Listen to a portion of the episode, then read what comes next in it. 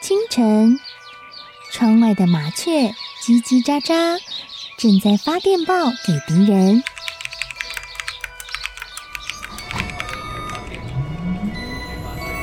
地底下的地铁，像敌人养的蛇，到处巡逻。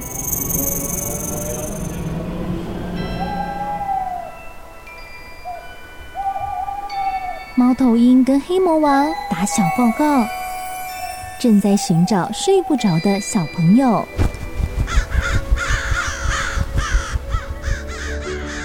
铅笔是对抗邪恶势力的宝剑。黑魔王，你出来！书包是最坚固的盾牌。小狗是最有勇气的士兵。维多叔叔和你一起守护故事里的和平。你是英勇的骑士，你是机智的公主。维多叔叔的故事欢乐车，听故事，用想象力听见我们的与众不同。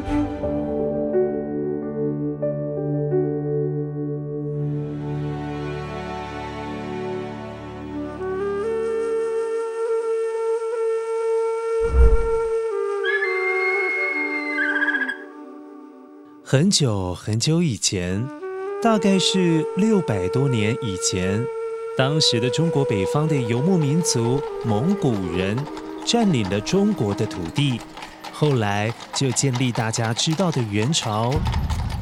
可惜啊，元朝的皇帝并没有好好治理这个国家，所以统治整个中国不到一百年的时间就灭亡了。乖乖，你知道的。不管是人失败，或者是皇帝治理国家失败，一定都有原因。第一个原因是，当时候的皇帝宝座大家都想要，所以争夺皇位，搞得政治还有民生乱糟糟的，人民生活也就动荡不安。啊，第二个是元朝有种族制度，也就是说。身为蒙古人，就是比一般的汉人地位还要高。像这样族群歧视的政策，当然会让很多人不满意。再来第三，以前是不是每个朝代都有科举？举办科举考试是可以挑选为国家服务的人才。可是当时候元朝并没有固定举办科举考试，所以官位就变成继承的。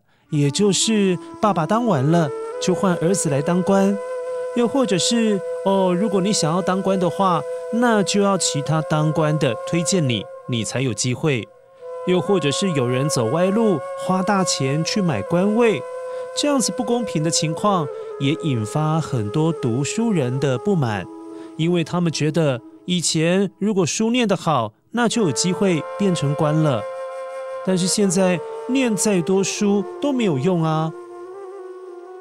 发生了这些事情，让百姓们很讨厌蒙古人治理的国家。一些不开心的老百姓就会偷偷的在背后叫蒙古人为鞑子。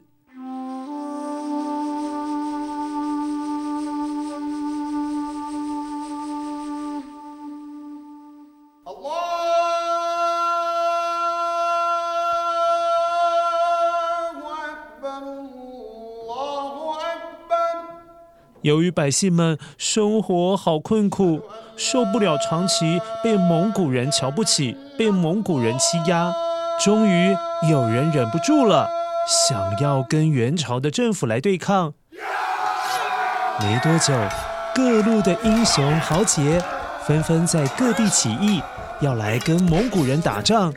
其中有一位叫朱元璋的青年，他率领着一批英勇的战士。哇！攻占下了不少的城镇，声势是越来越壮大。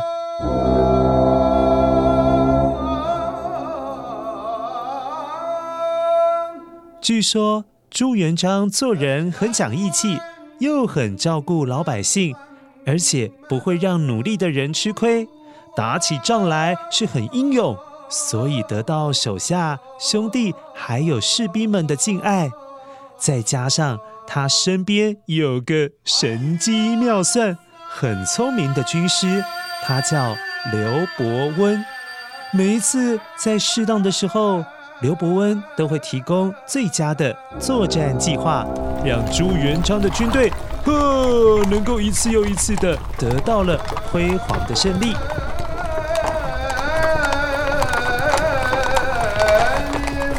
刘军师，如果没有你的计谋，我们这一仗不会打得这么漂亮啊！谢谢你啊，将军呐，您客气了，是您英勇过人，无人能敌啊。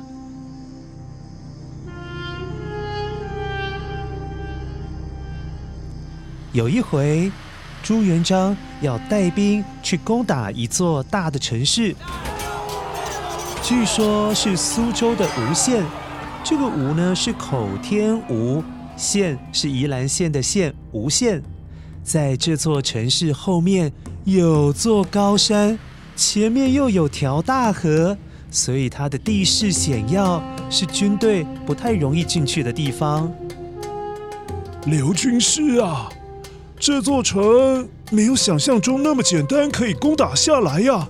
这这该怎么办好啊？哈哈哈。将军啊，不用慌张，我老早就想好计谋了。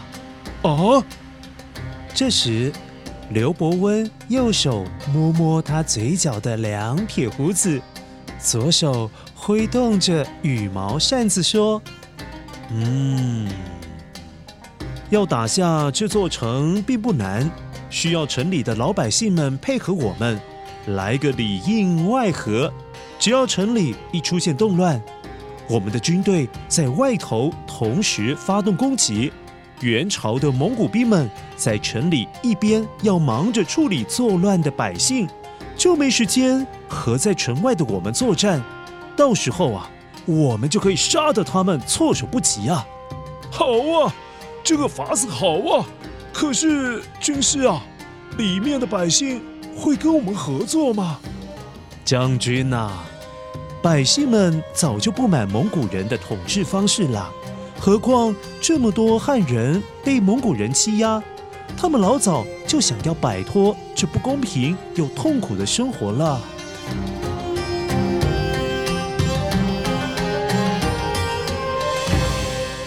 乖乖，刘伯温说的一点也没错哦。你想一下，当时候的情况是这样的。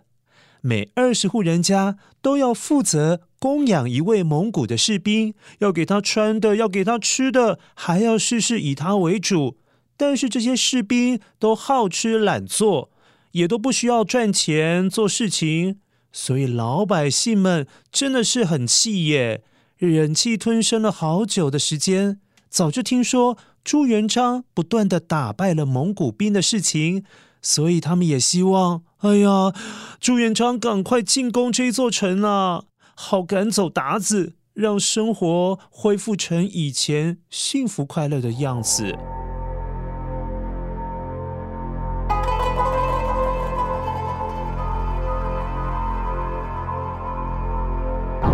只是这座城堡戒备森严，二十四小时都有士兵会守在城门之外。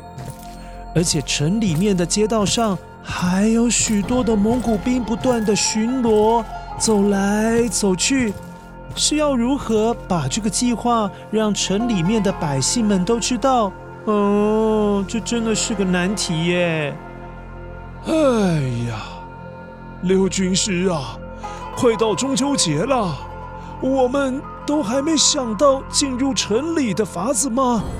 嗯，那这样要如何通知城里的老百姓们一起跟我们合作啊？哎呀，我想到这就伤脑筋啊！刘伯温抬头看了看天上快要满月的月亮，又挥着扇子笑了笑说：“呵呵呵，将军，你看那月亮渐渐圆了，再过几天就是中秋节了吧？嗯。”又该吃月饼了。今年可要让城里的老百姓们好好过节。来我们一起来做月饼吧。啊？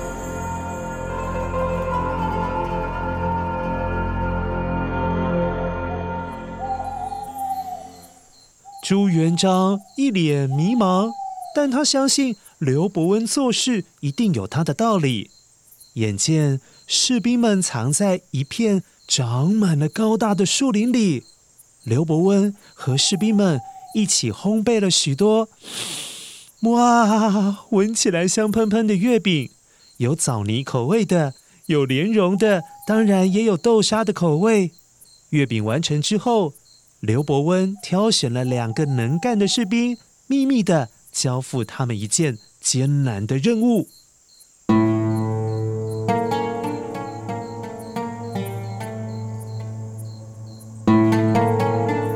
位听清楚了，你们要假装是卖月饼的小商人，凡是是一般民众跟你们买月饼，记得啊。给他们是月饼外皮上面有这个红点的。那如果是蒙古人来买月饼，请务必给他们是没有红点的。记住了啊！是。乖乖，有红点的月饼比较好吃吗？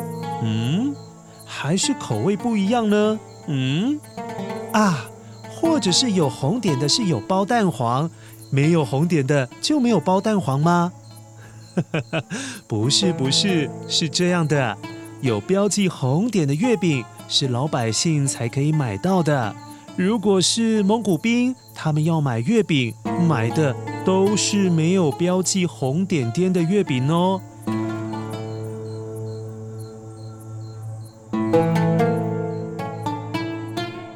城里面许多的老百姓买了月饼回家。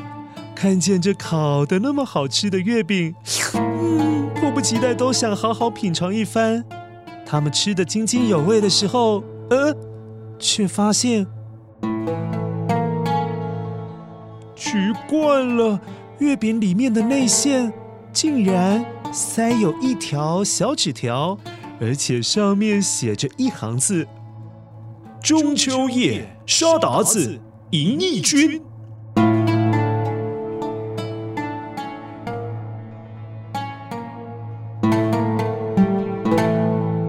百姓们看的，马上就明白哦，原来是朱元璋的军队来了。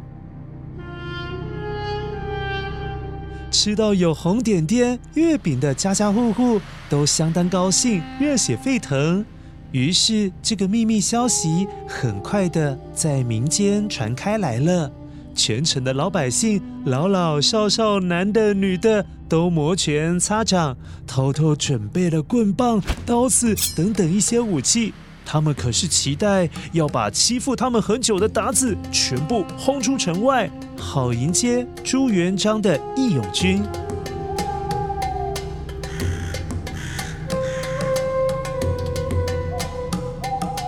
终于，八月十五，中秋节到了。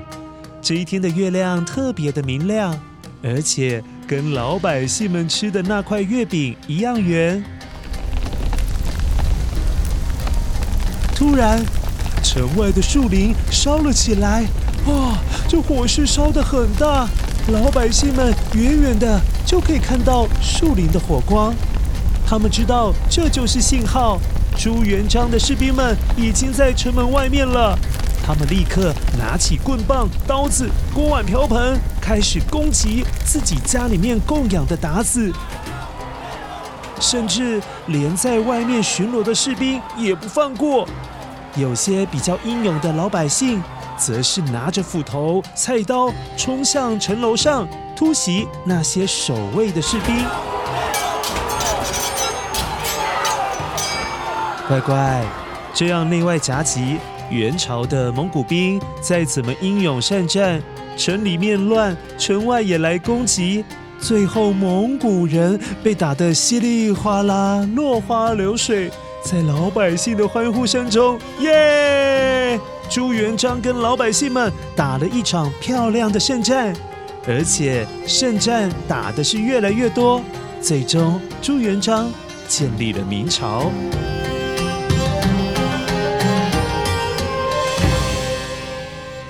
乖乖，所以为了纪念这一次中秋节为老百姓们起义的事迹，就演变成每到中秋节，大家都会在赏月的时候顺便吃几个月饼。